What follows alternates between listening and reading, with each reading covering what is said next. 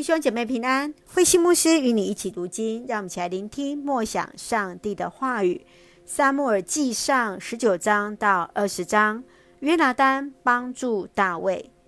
撒母耳记上第十九章到二十章是描述约拿单和大卫之间盟约的关系，甚至于超过与扫罗父子的关系。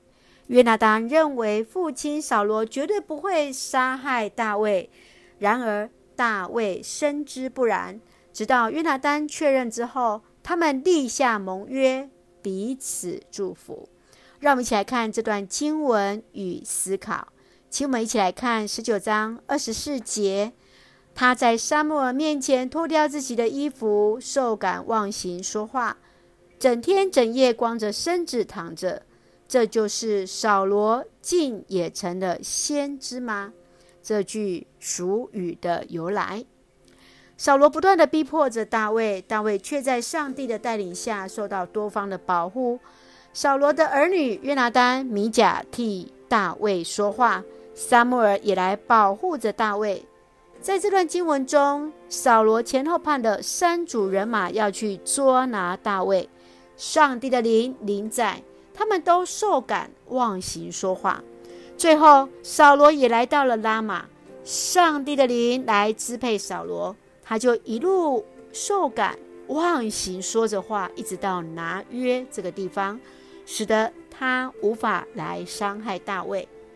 当人被上主的灵所充满，就带来了平安，做出美善的事情。没有上主的允许，谁也无法伤害属上主的人。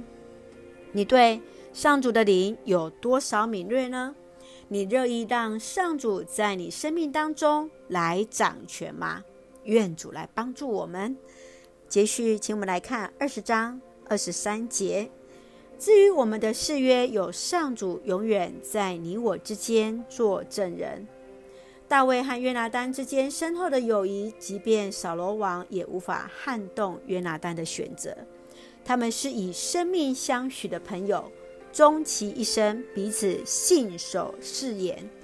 约拿单战死时，大卫悲痛地为他做哀歌，仁慈照顾约拿单的儿子米非波设。当我们在寻觅挚友，要先学习成为他人的好友，愿意倾听陪伴，值得人信任，上帝同行。从大卫和约拿单的友谊当中，你得到什么样的感动呢？你会如何信守承诺？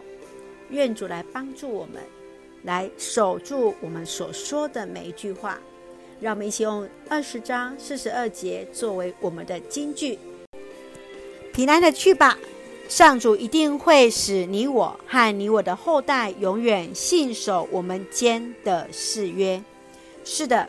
让我们来守住彼此的承诺，上帝与我们同在。我们一起用这段经文作为我们的祷告。亲爱的天父上帝，感谢上帝时刻与我们同在，赐下所需一切的恩典。鉴察心怀意念的主，我们要被你的圣洁的灵所充满，掌管我们的心，降服在你的旨意。深知生命在于你，将生命主权交给你。顺服你的带领，求主帮助我们信守承诺，做一个言出必行的守信者，赐福我们所爱的教会与弟兄姐妹身体健壮，灵魂兴盛，恩待保守我们所爱的国家台湾，成为上帝恩典的出口。感谢祷告是奉靠主耶稣圣名求，阿门。弟兄姐妹。愿上帝的平安与你同行，让我们彼此成为朋友的好朋友。